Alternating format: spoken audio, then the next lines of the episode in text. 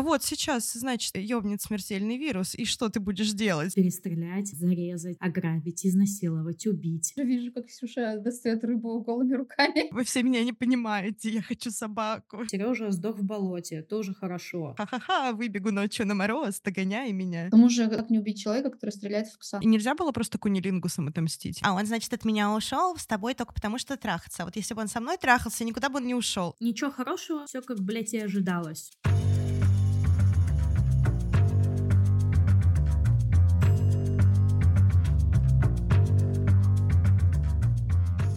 Всем привет! Это подкаст «Книжный треугольник».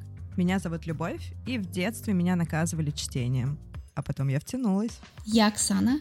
Я люблю читать книги за поем и когда-нибудь хотела бы написать свою. Меня зовут Ксюша, и я считаю, что рассказывать о себе в заставке — это плохая идея. Один месяц. Одна книга. Один выпуск.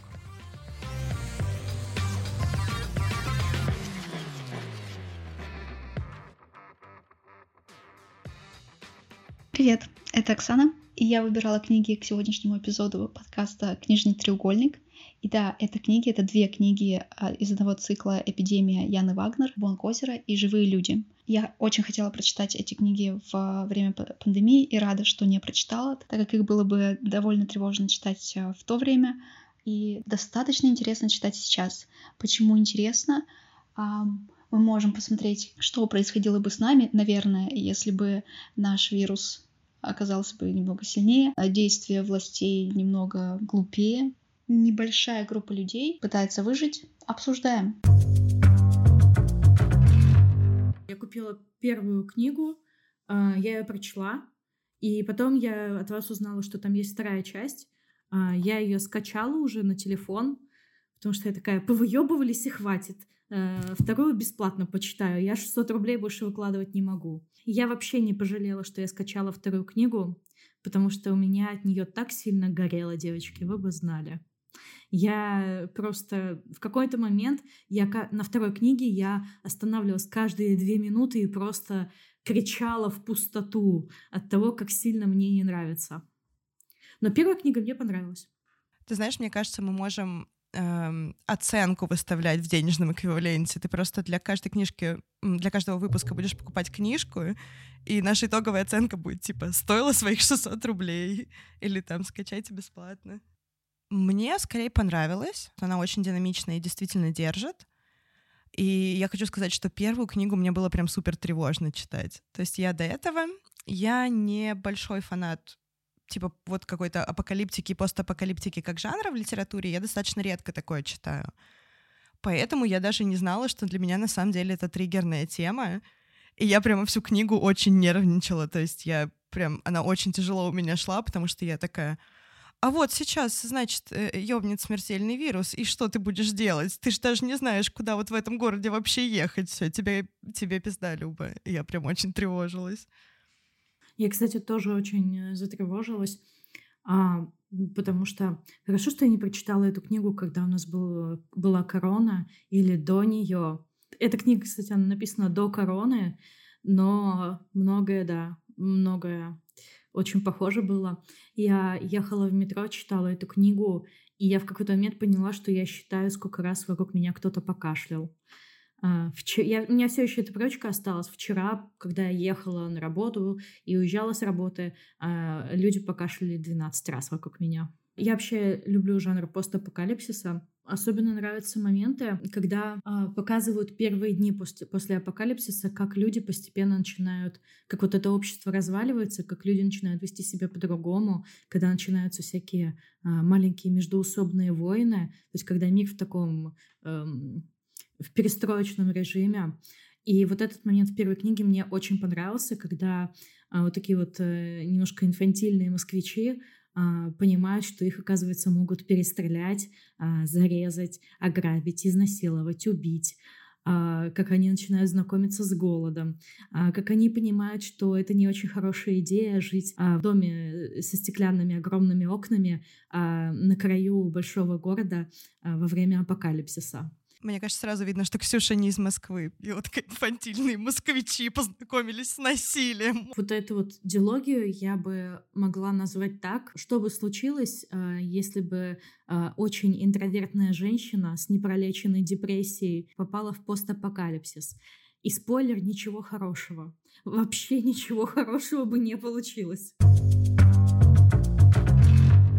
Осторожно, дальше идут спойлеры. Если вы еще не читали книгу, но хотите прочитать, сделайте это и возвращайтесь к нам. Давайте поговорим про главную героиню.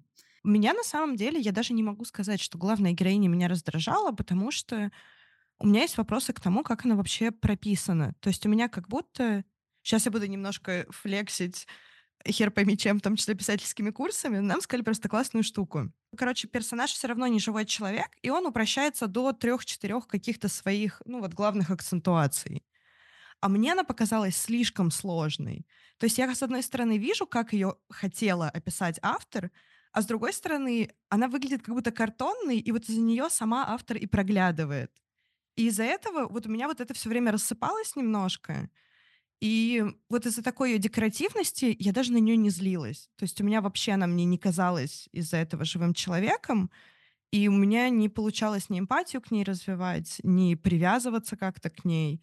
То есть я, наоборот, я считаю, что здесь вышло слишком сложно. Потому что, с одной стороны, она вроде ее подают там в первой книге как человека, который достаточно глубоко рефлексирует, очень много всего замечает. И тут, опять же, да, и это я прощаю, что вот живой человек не может настолько постоянно быть в саморефлексии и не может постоянно выдавать настолько интересные наблюдения, там, да, точные о мире вокруг него. И я такая, ну окей, это просто произведение.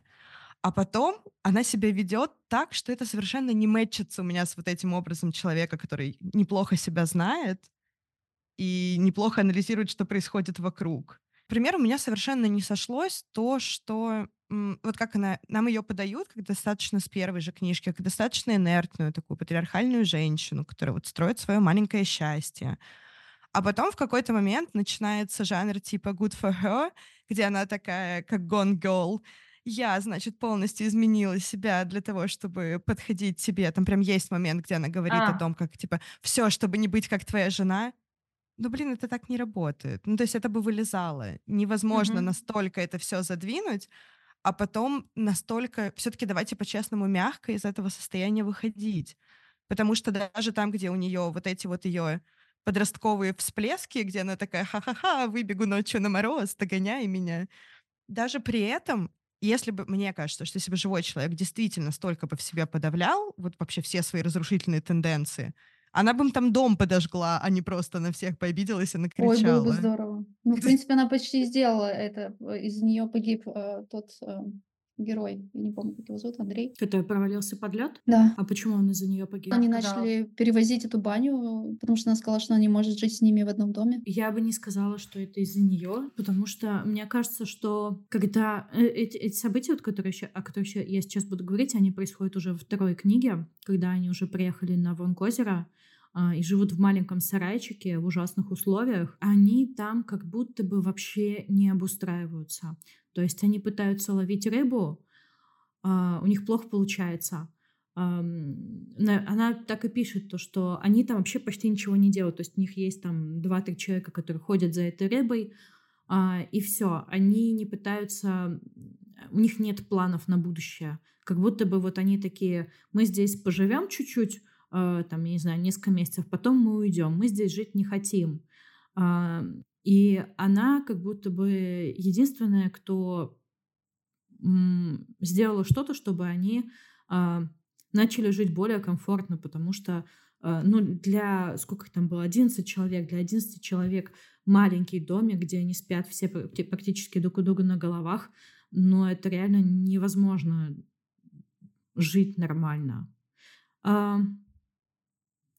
В общем, я это к тому, что не считаю ее виноватой мое мнение чисто, что я не считаю виноватой в смерти Андрея, потому что Андрей какого-то хуя поехал туда, где почти не было льда и провалился под воду.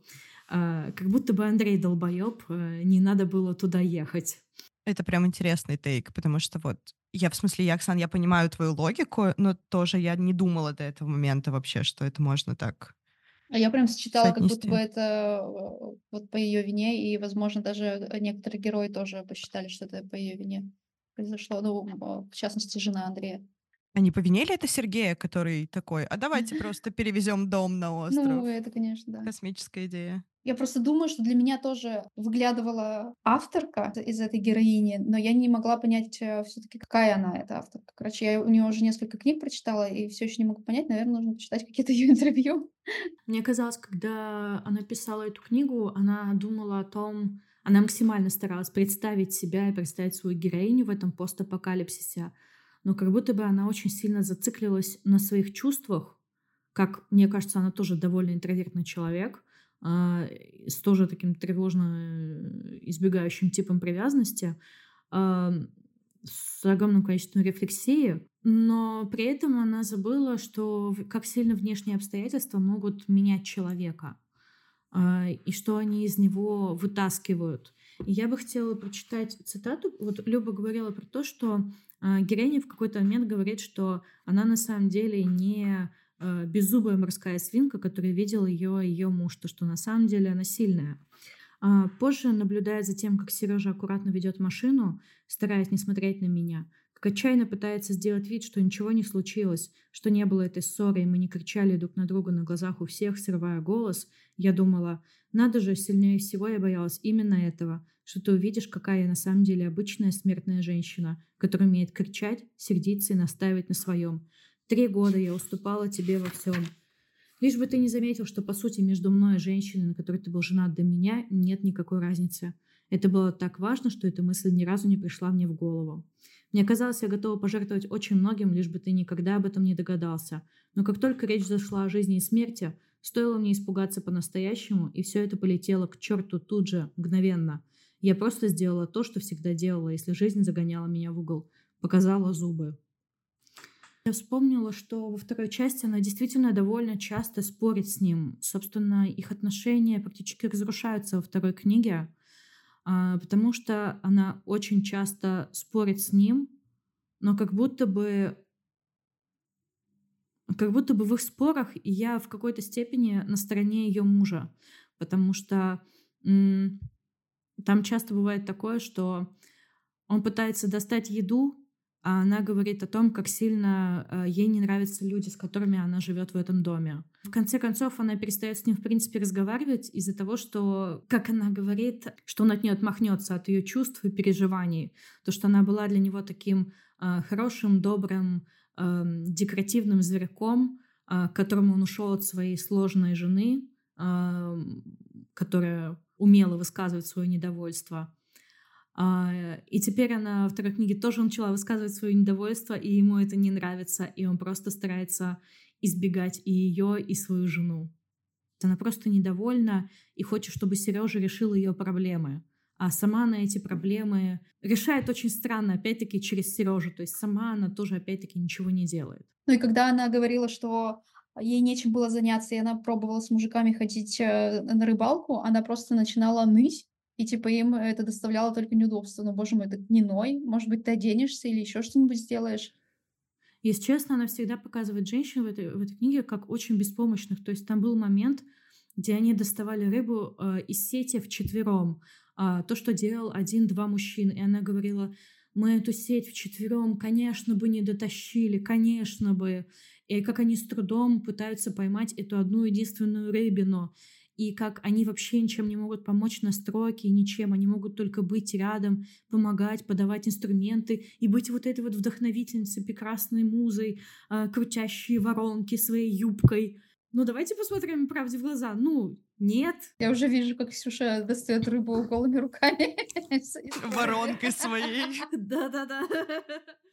Вот, э, то, что в людях есть какая-то жизнестойкость, которая просыпается в сложных условиях. Даже Ирина, это бывшая жена героя, которая тоже там присутствовала, которая тоже сильная женщина, почему-то ее тоже исключают из этих событий, то, что как будто бы она тоже такая же слабая, беспомощная ничтожная.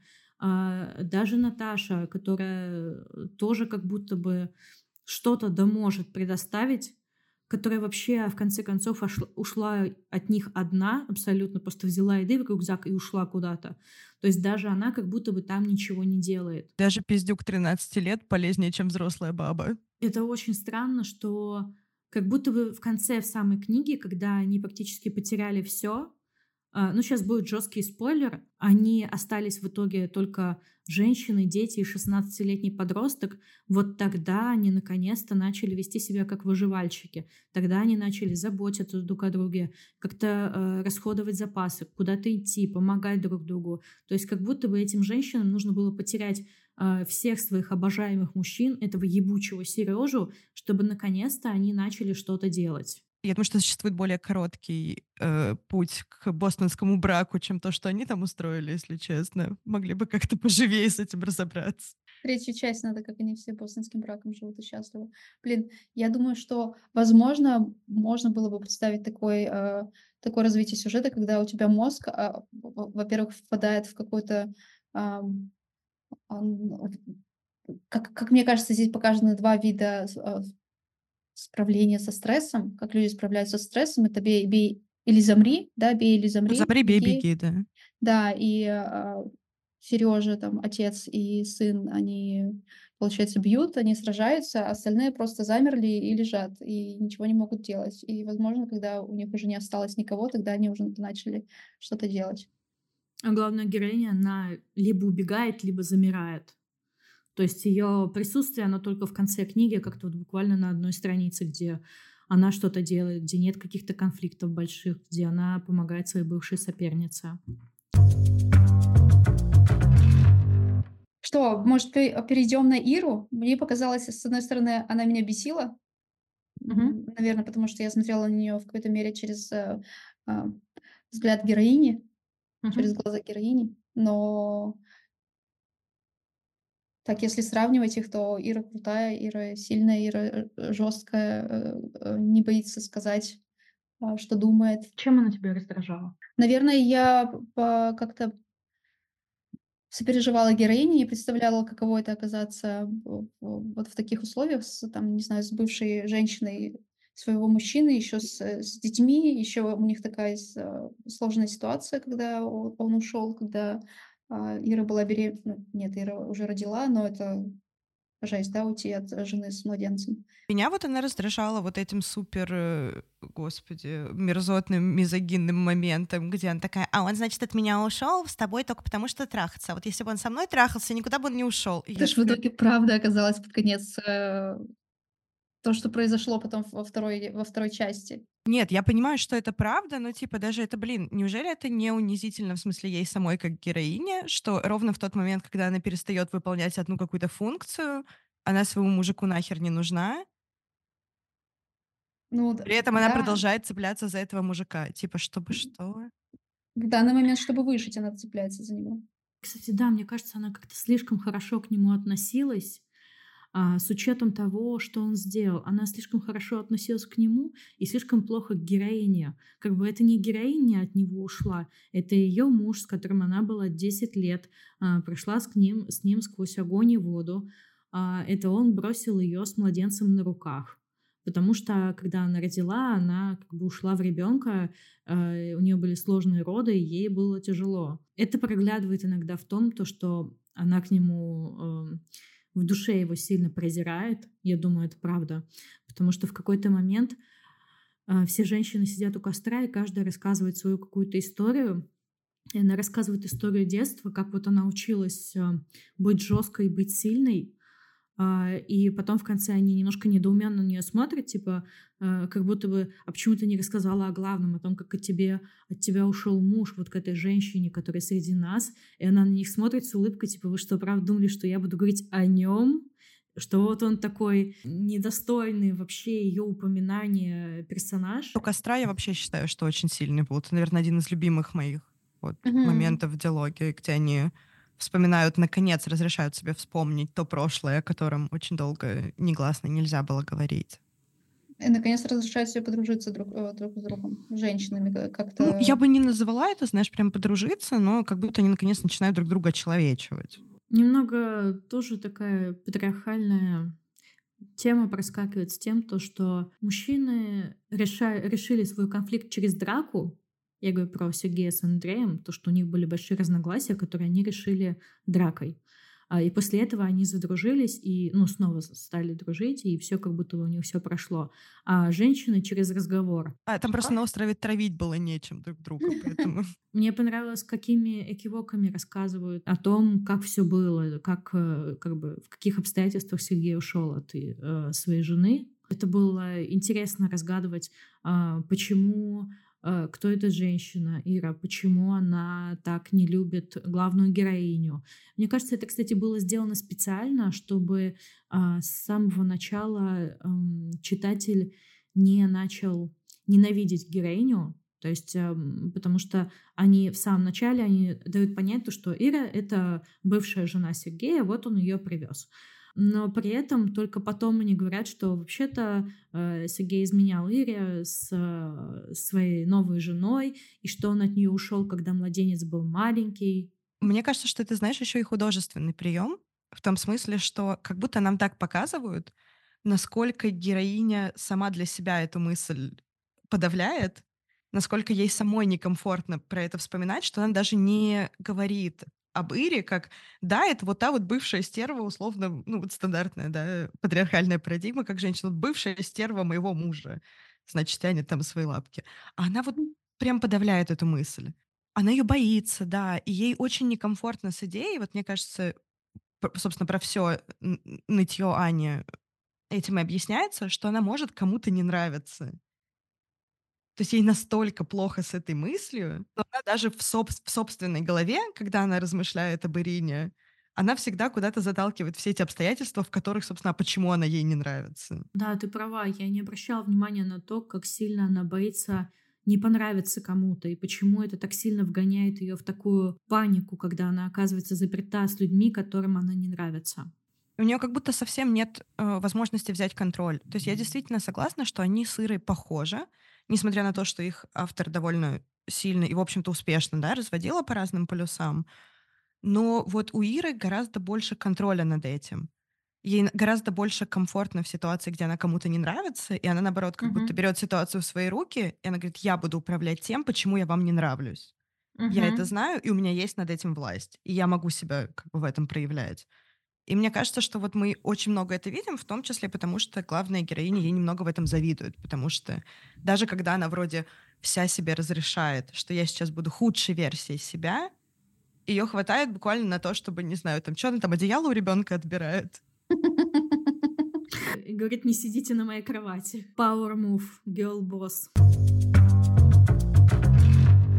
Ира крутая. Мне очень понравился момент, когда они путешествовали, уже они были в Карелии, они попали в перемет, а, их вытащил старичок, у которого было очень много соляра. А, а у них не было топлива уже вообще почти, и они могли не доехать до нужного, до нужного места и остаться умирать. И они все об этом думают, их там 9 взрослых, они все об этом думают, но до последнего момента никто ничего не делает, пока не делает Ира. Это она вступает в игру, это она уводит э, деда этого, э, она запирает дверь его, и она им говорит, типа, берите соляру, мы выживаем. Как будто бы она начала быть выживальщицей, выживальщицей а, гораздо раньше их всех, но не как да. будто так и было, да, что она да. заперта была в Москве. Ну и, возможно, она начала быть выживальщицей, когда ее муж оставил с ребенком. Я бы сказала, что она начала выживать еще в детстве, когда она находилась в токсичной, очень токсичной э, среде со своими бабушкой и дедушкой, которые ее ненавидели, ну, презирали и не любили, а, которые постоянно критиковали. И там, где была более любимая их внучка, а, более любимая бывшая жена, а, где был сбежавший от них отец, и именно там она начала учиться защищать себя. Вот как будто бы выживать она начала именно тогда. То есть у нее... Мне очень понравилось то, что автор рассказал вот эти вот предпосылки, как вообще Ира стала такой сильной, как бы что с ней э, такое должно было случиться, что она научилась действительно показывать зубы. Не как героиня с подушкой вот. Ну да, как будто у нее жизненные обстоятельства ее научили экономить на всех этих экивоках, и, mm-hmm. возможно, морально главная героиня готова абсолютно на все те же самые поступки, но пока она размышляет, э, тварь ли я дрожащая или право имею. Ира там уже все делает, потому что как раз, да, у нее с детства такой контекст, когда на это нет времени. Я очень хочу поговорить об их соседях. У меня очень сильно горело с этой ситуации. В момент, когда я читала об этих зэках, я начала думать о том, как бы я вела себя по отношению к другим людям во время апокалипсиса. Вот давайте посмотрим со стороны, да? Э, живет 9 взрослых человек и двое детей на острове посреди озера в эпидемии. У них почти нет еды. А на другом берегу стоят два дома, где много мертвых людей, а также есть еда, транспорт, а, возможно, какие-то лекарства. Они могут это достать, но им как бы нужно предпринять определенные меры безопасности. Во-первых, они этого не делают. Чрезвычайно большое количество времени, сколько, по-моему, там два месяца прошло, они не решались перейти озеро, зайти в эти дома э, и взять себе еду. Они довели себя до дикого голода. То есть когда голодали дети, когда дети были вообще прозрачными. И вот это меня, если честно, очень сильно злило. То, что голодают дети, рядом есть еда, они эту еду не достают. Они не берут ее, они не кормят своих детей. И по большей части потому, что им, они боятся трупов. То есть они обсудили, типа, как они могут это все обеззаразить. Но они, никто из них не говорит об этом, не делают. Они не думают о будущем. Они просто стараются игнорировать этот факт, что на другом э, краю озера э, 35 трупов и много еды. Как будто бы я сейчас ради бесплатной еды готова зайти в здание, где 35 трупов. А я не голодаю но я просто люблю бесплатную еду. У меня даже нет голодающего ребенка. У тебя животные, но... Ксюша, не забывай об этом. Животные у меня всегда накормлены. Ксюша такая, если бы мои животные голодали, я бы вошла в дом, где 35 живых людей, оставила бы там 35 трупов.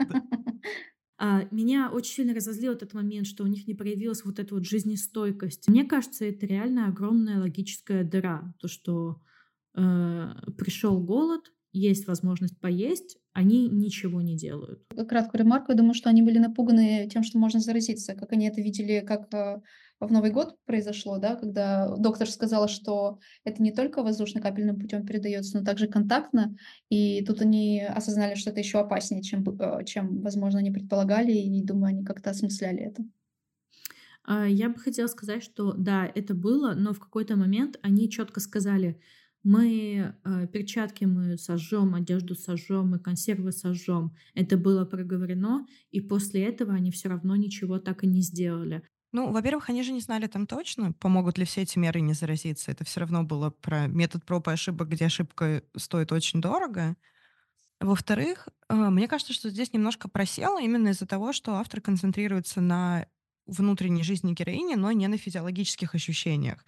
Потому mm-hmm. что мне показалось, что это как раз это как раз очень правдоподобная реакция, потому что, ну, биологически в основном люди реагируют на сильный голод как раз апатией. То есть, да, есть отдельные люди, у которых сильный голод включает, наоборот, активность и движ. И мне очень, конечно, не хватило в их компании вот этого человека, на которого голод влиял бы именно так. Но мне в целом в самой книге очень не хватало описаний именно физических ощущений. То есть мы все время такие, я понимаю, конечно, что это тоже может быть художественным приемом, что героиня такая сбежала в свое воображение и, в общем-то, там наедине с собственными мыслями и проживала то, как мир рушится. Но мне кажется, что неважно, не, насколько ты человек эскапизма, невозможно реагировать, ну, не реагировать на физиологический дискомфорт. И его описаний там было мало. То есть мне их очень не хватало. Я просто вспомнила... У Кинга, кажется, в темной башне было. Там был момент, когда из героинь, одна из героинь испытывала очень сильный холод. И там в какой-то момент вот она шла, шла в этой бесконечной зиме, и в какой-то момент нам передают ее мысли, и она говорит, что она вот сейчас готова отдать все, что угодно в этой жизни для того, чтобы просто согреться. Всех людей, которых она любит, не знаю, все хорошее, что у нее было. И это был мощный момент, потому что это было как-то вот I can relate, то есть я понимаю, какого сильного уровня это дискомфорт. И мне не хватило вот этого в книжке. Mm-hmm. То есть там она рефлексирует о том, что, ну вот, у нас тут много ручного труда, поэтому у нас у всех ногти и руки выглядят не очень. Старо. Старо. Мы все выглядим старые, усталые, вот, не знаю. Вот бы мне увлажняющего крема. Ну, то есть мне кажется, что вот бы мне увлажняющего крема, это когда я на выходные куда-то поехала в палатке поспать. И самое главное, вот бы Сережа на меня посмотрел. И сказала, у меня есть увлажняющий крем, кстати. Нет, это не так работает. Вот был бы у меня увлажняющий крем, Сережа бы точно на меня посмотрел. Люблю Джека Лондона и часто читаю его. И там часто встречаются описания именно голода у людей, а, и как они его тяжело переживают, и насколько сильная там жажда еды. Мне ее не хватило, как будто бы для меня вот настоящий голод — это когда ты сделаешь все. И мне, знаешь, тоже отдельно нравится, что, насколько я помню, вот Аня, главная героиня, она была как раз очень за то, чтобы пойти и получить еду. Насколько я помню, она же там раскачивала Сережу. Что он такой, да-да, сейчас я все сделаю. Да сколько можно напоминать, сейчас я все сделаю. Да принесу консервы, Ань. То есть я просто не понимаю, что помешало ей одной собраться и пойти. То есть она такая, я стала зубастой и решительной, но не настолько, чтобы что-нибудь сделать. Она научилась спросить Сережу. Это ее power moment. То есть, да, у нас вот есть другая героиня Наташа, которая, как мы помним, уходит в итоге по разошедшемуся уже весеннему льду с рюкзаком консервов в никуда. И ей норм. То есть я понимаю, что у нее и обсто... ну, обстоятельства другие, у нее там, конечно, совсем полное отчаяние. Но, блин, я правда не понимаю, что не дало главной героине вот просто пойти самой. Я вот очень ждала этого момента роста, где она такая, вот, наконец, в этом соберется. Ну да, было бы интересно на это посмотреть. И покажет своему Сереже. Тогда ты Сережа и посмотрит на нее с консервами. Я бы хотела, чтобы вокруг был апокалипсис, а я бы такая, мой муж на меня не смотрит. Потому что я не знаю, какой у кого план на апокалипсис, но я такая, ребята, я планирую покончить с собой, я не буду разбираться с этой хуйней. В смысле, а как же ловить э, рыбу голыми руками в, в лунках? Я такая, не-не-не, спасибо. Мои руки могут выглядеть слишком старыми для этого. Итак, представим. А, вы живете в маленьком домике в середине озера. Вокруг эпидемия, почти все умерли. Вас девять взрослых человек. И тут к вам по соседству поселяются трое зэков с оружием. У них еда в доме, в который, блин, вообще-то должны были вы, должны уже были давным-давно прийти и забрать эту еду ради своих детей и себя. Но они пришли, захватили еду, топливо, транспорт, а, и в какой-то момент один из зэков спрашивает, нет ли у вас лишней бабы. А, что вы делаете? Конечно же, пытаетесь с ними подружиться. Конечно же, ведь зэки — это известные своей порядочностью люди. А у меня так сильно горело, потому что как только вообще я увидела, что там поселилось трое мужиков, как только я услышала эту фразу про «если у вас лишняя баба», я просто, я каждую секунду орала, убейте их всех, убейте их всех, заберите свою еду, обезопасьте себя, убейте их всех сразу же. Сделайте это хитро, сделайте это по очереди, постарайтесь не умереть, но вы должны их убить. Но наши инфантильные москвичи решили нихуя не сделать, решили с ними подружиться, наладить добрососедские отношения. Что из этого получилось, вы знаете сами. Ничего хорошего, все как, блядь, и ожидалось. Я думаю, uh-huh. что автор хотела, может быть, быть более приближенной к жизни и э, представить людей, которые ни разу в жизни не убивали, но хотя Сергей уже убивал, и как-то показать, что это вообще сложно убить других людей, даже если тебе нужно сражаться за, за ресурс и, и так далее. Я думала о том, как бы я себя повела вообще, ну, постапокалипсисе. И я поняла, что я из тех людей, которые почти бы сразу устроили просто ебейшую резню за ресурсы, за все. Э, и группа мужчин были бы просто первыми претендентами на то, чтобы их замочить, либо сбежать и держаться от них как можно подальше но это не те люди, с которыми я бы попыталась жить по соседству. Мой план вы уже знаете, на случай апокалипсиса осталось Оксане поделиться, что она будет делать. Слушай, ну, возможно, я бы была из тех людей, кто пыталась подружиться. Но это я так сейчас думаю, что это может быть из какого-то малодушия сделано, и э, был поиск э, легких путей, и как-то не... Там, ну что, у них там эти охотничьи ружья, а у тех э, что-то военное, да, насколько я Калаши. помню. Да. То есть, э, ну и, и зэки, в принципе, если у них уже есть опыт убивать, если они, например, сидели за убийство, тоже они более в этом продуманы. Ну, Мне очень... Какие-то опасные враги.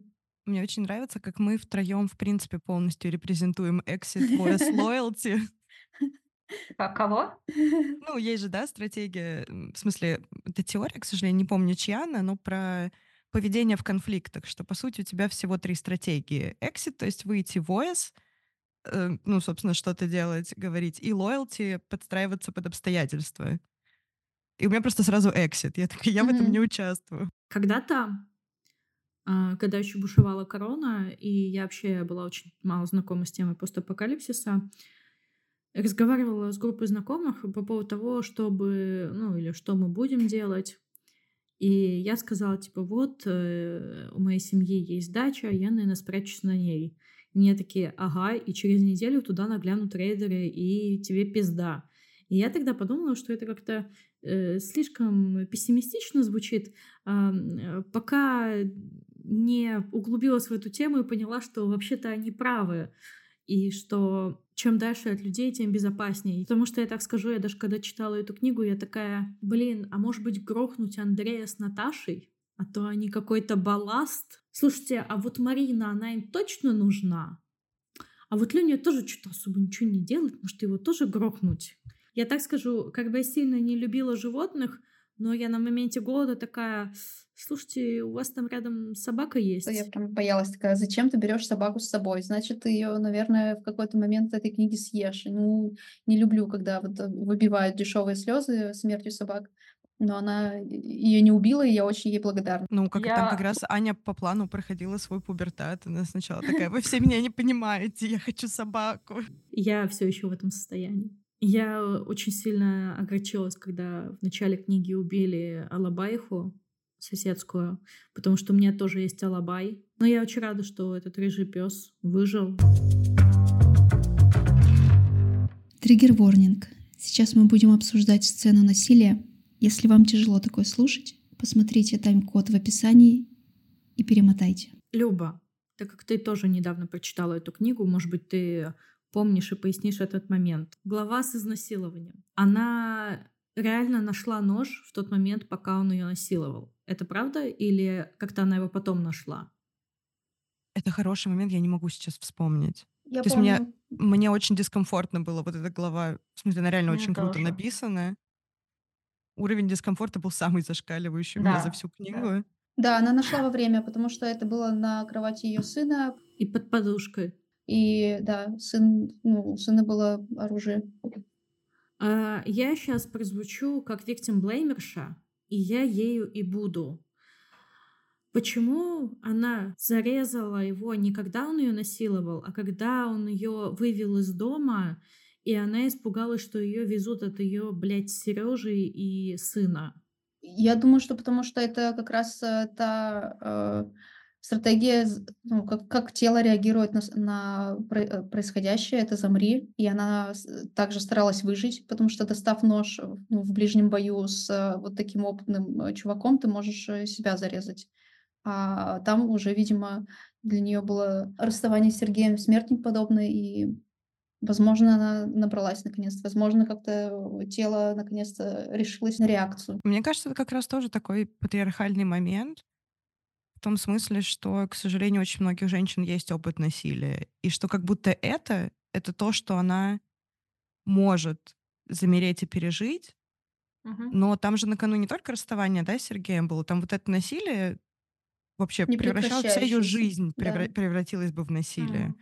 И мне кажется, это как раз вот такой момент роста для персонажа. Как раз где она, наконец, действительно показывает зубы. Что она Мгм. говорит, я могу перетерпеть даже это, то есть я могу пе- перетерпеть разовое насилие, смириться с ним, там, прожить и пойти дальше, потому что она даже, то есть надо помнить, она с Ириной разговаривает про то, что типа не говори Сергею, вот она Мгм. настолько прям ей важно, как будто одной с этим справиться. То есть она Мгм. же не от Ирины не получает поддержку, ничего. Но когда это для нее моментом становится, что сейчас вот вся ее жизнь сведется к этому, это уже наконец то, на что она не готова. И то есть она настолько готова себя защищать, что она готова убивать уже. К тому же пес обратил на себя внимание этого мужика, и тот пере- переключился на него. И легче нападать на человека, который переключился на какую-то другую цель. То есть он Мгм. же там начал стрелять э, в пса, и, Мгм. соответственно, и глаза я отвел, и руки отвел, и оружие отвел. У нее оставалось Я думаю, что момент для него. К тому же, э, как не убить человека, который стреляет в пса на твоих глазах? Это правда, это правда. Было бы еще прикольно убить человека, который тебя насилует, но это уже лично мои психологические эти заморочки. У меня слишком другой тип реакции на стресс, и поэтому я так часто ее осуждаю. У меня похожий тип реакции на стресс. То есть у меня, к сожалению, очень часто происходит замирание, и в этом я ее поняла, но мне показалось абсолютно неправдоподобным, насколько быстро она из него оттаяла. Mm. Потому что, ну, то есть это очень большой разрыв в реакциях между, по сути, лежать и ждать, пока все закончится, как-то вести вот свой внутренний монолог, и перерезать горло, блядь, человеку. А тут такой разгон от нуля до соточки за три секунды. Ну, я рада, что это произошло. Это просто... Да, это один из моих любимых моментов, если честно. Ну, когда она его убивает, естественно. И она там вся такая красивая в кровище. Да. Я надеюсь. Да, мне даже кажется, что она там очень много говорит о том, что вот не говори Сережа, даже не потому, что, да, вот она испорченная, и вот мой мужчина узнает, что я не идеальная, а потому что нам абсолютно всю книгу показывают, насколько Сережа вообще не способен к минимальной эмпатии. Mm. Потому что... что мне сказал. я очень сильный, ну, то есть я понимаю раздражение, которое она вызывает вот этим Сережа, мой Сережа. Но у меня прям очень сильно болело сердечко всю книгу, что он действительно не мог ей. Вот она его партнерка, она его жена, он ее выбрал, и он не, реально не может найти пять минут в день, чтобы просто ее пожалеть, потому что ей тяжело. Mm-hmm. Это не, не потому, что всем вокруг не тяжело, но просто для меня очевидно, что она гораздо раньше начала бы размораживаться и вообще из этого выходить, если бы у нее была хоть какая-то внешняя опора. То, что она показана человеку, у которого внутренняя опора очень слабая сама на себя, и она привыкла подстраиваться, а тут у нее абсолютно резко забрали и, ну, собственно, и внешнюю. И Сережа ее там вообще не слышит. Хотя, мне кажется, это, ну, как бы это вот то, что нам все время продают, всякие романтические истории, что что бы там ни происходило, радость иметь своего человека рядом, она именно в том, что у вас будут вот эти условные пять минут сказать друг другу, что все будет хорошо. И что, мы переходим к Сереже? Ну, пизда тебе, Сережа. Если смотреть объективными глазами откуда-то со стороны, то мне он больше нравится, чем ее глазами. Это просто человек, который старается выжить и помочь э, как можно большему количеству людей вокруг себя. Пытается и бывшей жене помочь, и нынешней, и там еще каким-то друзьям э, по соседству, и у него есть какие-то навыки для этого. А, там он не сдается и там, ходит с этой рыбой, что-то еще делает. А с а то, что он не включается, например, в эти отношения, наверное, так, как она, ну, наверное, ему это не надо. Мне не кажется, Сережа вот как будто тот самый типичный, типа хороший парень. То есть он как будто пытается быть приятным для всех, и это, естественно, не работает, и меня это в нем, ну, очень сильно раздражало. То есть как раз, во-первых, он, он правда абсолютно не эмпатичный, он совершенно не в, кон- ну, не в контакте со своими чувствами, то есть он делает выбор, но он тоже как будто не умеет его отстаивать. То есть даже вот это его... Я понимаю его решение позаботиться о своем ребенке. И, соответственно, как бы о матери этого ребенка тоже, потому что там не стоит выбор. Но он не в состоянии даже артикулировать это своей нынешней жене, что это выбор, который я сделал, я ставлю тебя в известность, типа ты не можешь на него влиять, но как мой партнер я хочу, чтобы ты, как моя партнерка, чтобы ты этот выбор приняла.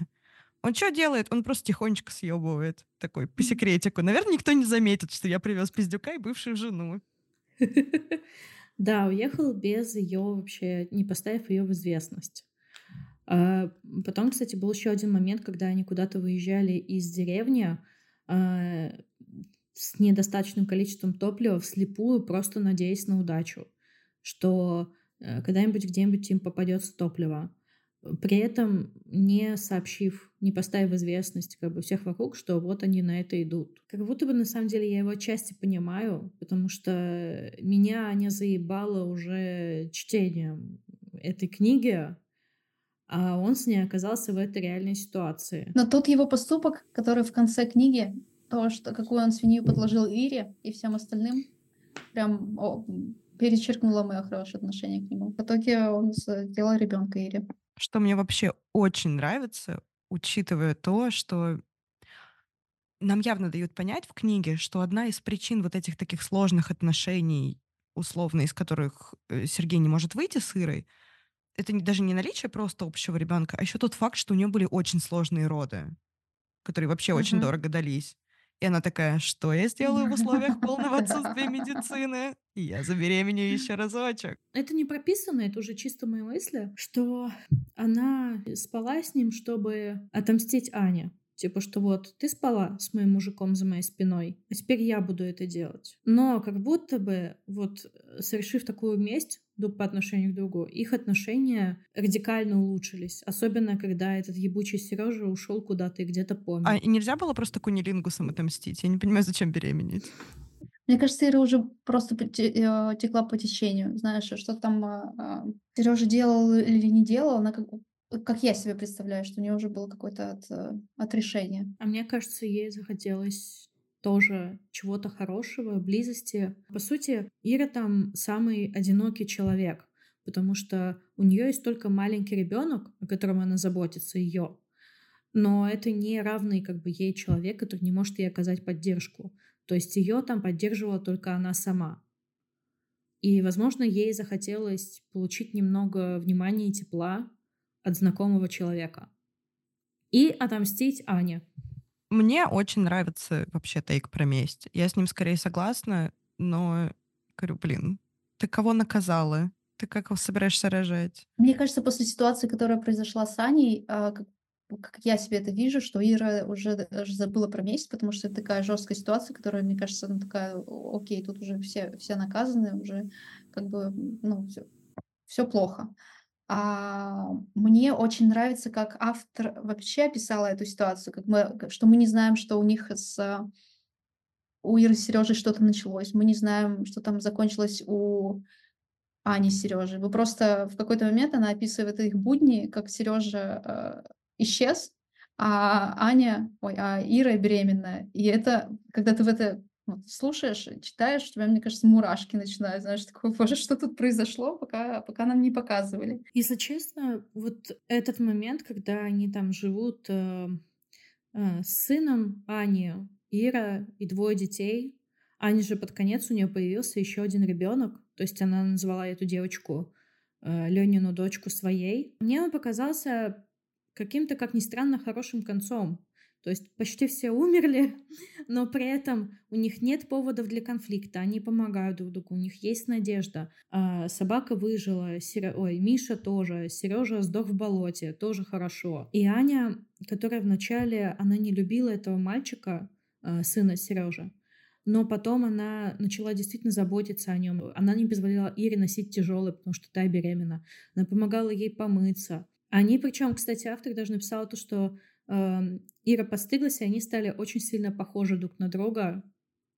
То есть они как будто вот эти женщины, которые вначале были, были максимально разные, они в конце концов превратились как будто бы близнецов. Они похожи внешне, Uh, у них у обоих маленькие дети. Они обе с мертвым Сережей, который больше на них не посмотрит, и со старыми руками. Мне тоже очень нравится вот этот момент, который ты сказала про то, что она как будто теряет э, дочку Лени и Марины. Да. Потому mm-hmm. что, мне кажется, это как раз про ее готовность, наконец, наконец быть самой опорой для другого человека. Mm-hmm. Потому что она столько, ну, настолько цеплялась за своего Сережу, mm-hmm. она была не в состоянии поддерживать даже сама себя. То есть мы это видим как, ну, то есть, например, как она переживала насилие, она, ну, просто оградилась абсолютно от всех она не, она не могла заботиться даже о собственном ребенке. То есть и вообще, мне кажется, Мишу спасает, в общем, только то, что он уже достаточно взрослый на uh-huh. момент, в общем, развития всех событий. Но, кстати, вот все эти ее переживания, когда она месяц отходила после изнасилования, там как раз-таки рядом с ней была маленькая девочка и собака. То есть они все втроем лежали, и пытались поправиться, они были именно втроем вместе. То есть там не было Сережи, там не было Иры, там была она, ее будущая дочь э, и собака. Она дала голос своему внутреннему ребенку и своей внутренней собаке. Mm-hmm. Это символизм все. Мне понравился этот момент. Девочка вначале была немой, она ее считала ужасно некрасивой, а потом это стала ее девочка, ее дочь, и ее дочь заговорила. Девочка заговорила, собака захрапела. Так они все и зажили. И пес тоже как символ ее жизни, ее жизнестойкости, потому что э, именно этот пес, он был каким-то кусочком жизни, то есть э, которого она очень ценила. Мне кажется, что он как-то олицетворял вот эту самую жизнестойкость. Э, то, что она не... Она же заболела в начале книги и пошла умирать в сугроб. Блин, Люб, если честно, звучит прям как твой мув, реально. Я просто не стала бы ждать. Я бы пошла умирать в сугроб, типа вот прям в Московской области, никуда бы не поехала. Типа, что париться? И что этот пес, э, который, мне кажется, не случайно рыжий, яркий, как солнце, то, что он вывел ее из этого состояния готовности к смерти, то, что он был всегда рядом с ней. И потом именно он помог ей убить эту анчутку. А именно он, как и она, был ранен, и в конце они тоже все вместе с ним уходят. Да, вот это мне очень понравилось. Это, ну, красивое окончание. То есть в целом меня вообще концовка достаточно сильно ну, воодушевила. Я считаю, это хорошая концовка в плане хорошо сделанная, не в плане uh-huh. хэппи-энд. Но меня немножко смутил тот момент, как они как-то вот, на мой взгляд, немножко быстро оттаяли летом. Я понимаю, что вот весна, пробуждение, там, жизнь и новая надежда — но в какой момент происходит это переключение, где от «все люди опасность» до «поезд ведут исключительно добрые и приятные люди», угу. которые не будут их насиловать и не будут в них стрелять? Почему да, так решили? Как будто бы цивилизация возродилась, и все там сейчас э, так же, как было раньше. Их пустят по билетам, они поедут, э, а поезд из Финляндии, квартиры. а в да, Финляндии да, да, премьер-министр женщина наверняка. И им дадут увлажняющий крем. Каждый по Сереже. Даже Мише дадут Сережу, мало ли, что он там хочет. Ну да, это же Европа. Ну, в общем, какой вывод мы можем сделать? Псы — это хорошо, каждый справляется со стрессом своим паттерном. Наслаждайтесь увлажняющим кремом, пока можете. Да. И не живите ради Сережа потому что Сережа в любой момент может умереть в болоте. Мне понравилось, что у вас был разный взгляд на стресс, ну, типа, как с ним бороться, потому что я это все вижу только со своей точки зрения. Я стала понимать немного больше главную героиню и героев, и как они на это все реагировали. Я все равно их считаю инфантильными москвичами. Но это же честь и хвала Яне Вагнер, насколько это талантливо написано. То есть я, безусловно, считаю, что писательница, она восхитительная, потому что герои сюжета, неправда, вызывают много эмоций. И Да. я тот человек, который очень любит выносить однозначные выводы, очень прямолинейные, простые, типа книжка говно и вообще креатив говно, автор больше не пиши. А здесь мне действительно во всех спорных моментах мне хотелось себя притормозить и каждый раз себя спросить, а это плохо сделано или это наоборот сделано настолько хорошо, чтобы вызывать у тебя именно эти вот Мгм. эмоции? И не было ли это вот художественным приемом? И вот это круто, потому что у меня не очень часто книжки вызывают желание это сделать. Да, она хороша. Но что интересно, она не любит свою... Это была ее первая книга, что тоже удивительно, потому что первые книги так редко бывают хороши, и она ее не любит вспоминать, она вспоминает смотреть, что сделали в сериале, хотя это, наоборот, ожидаемо, но она сказала, что я, типа, отдала эту книгу, и как бы дальше уже это работа режиссера и то, как он это видит. Да, ну, очень жду ее тоннель. Он вроде где-то должен вот прям на днях, на днях выйти. Я точно почитаю у нее что-то еще. Мне очень понравилось ее. Чувствуется, что она рефлексирующий человек, как вот она передает эмоции персонажей. То, что у нее достаточно они красочные, яркие. Хотелось бы, да, вот как уже говорила Люба, чтобы было больше физических ощущений героев, что для меня было слишком много рефлексии. Может быть, в следующих книгах она к этому подойдет. Потому что там тоже есть э, книга, которую я жду, это «Тоннель», где герои застряли где-то там в, в тоннеле под Москвой рекой, и uh-huh. это тоже какой-то там мини-апокалипсис э, тоже происходит. Я все-таки читала у нее какое-то интервью, а, и мне понравилось, как она говорила, что когда вы дружите с писателем, он всегда как бы а, немного работает, всегда немного списывает вашу вашу личность, э, ваши фразочки, и как бы дружить с писателями — это такое. Хочу быть таким человеком. Я поняла, что я, наверное, не готова у нее пока читать новые вещи, потому что ну, у меня нет никаких вопросов по поводу ее писательского таланта, но для меня как будто не терапевтично, в том смысле, что я очень совпадаю триггерами с ней, И Мгм. вот мне эти обе книжки прям очень-очень много понажимали в болевые точки Мгм. какие-то. Но меня как будто в конце недостаточно покомфортили. То есть мне М. прям мне расковыряли вообще все рамки и такие покасики. Я такая, «Ну, я не для этого читаю. Я хочу, чтобы мне подорожник приложили в конце.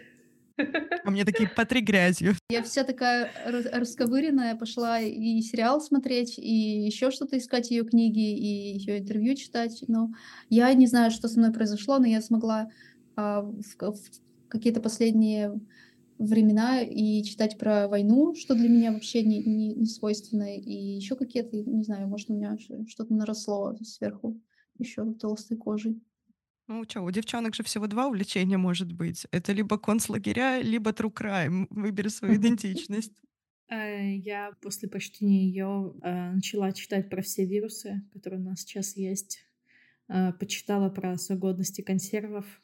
Посмотрела цены на домики в Карелии. Желательно подальше от э, человеческих поселений. Посмотрела, на какое расстояние хватает бензина у меня в машине, сколько стоит канистры, где у меня там АЗС рядом.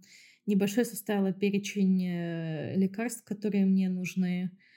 Э, Подумала, готова ли я съесть своих кошек или нет, где мне достать оружие. Завоз соляры заказала уже. Нужно еще... Я планирую придерживаться все еще своего плана. У вас что-то так много приготовлений. Главное, чтобы был подходящий сугроб Люба. Следующую книгу выбираю я, э, чтобы мы немножечко пришли в себя после постапокалипсиса. Это будет э, книга «Ходячий замок», э, по которому сняли аниме э, «Ходячий замок Хаула».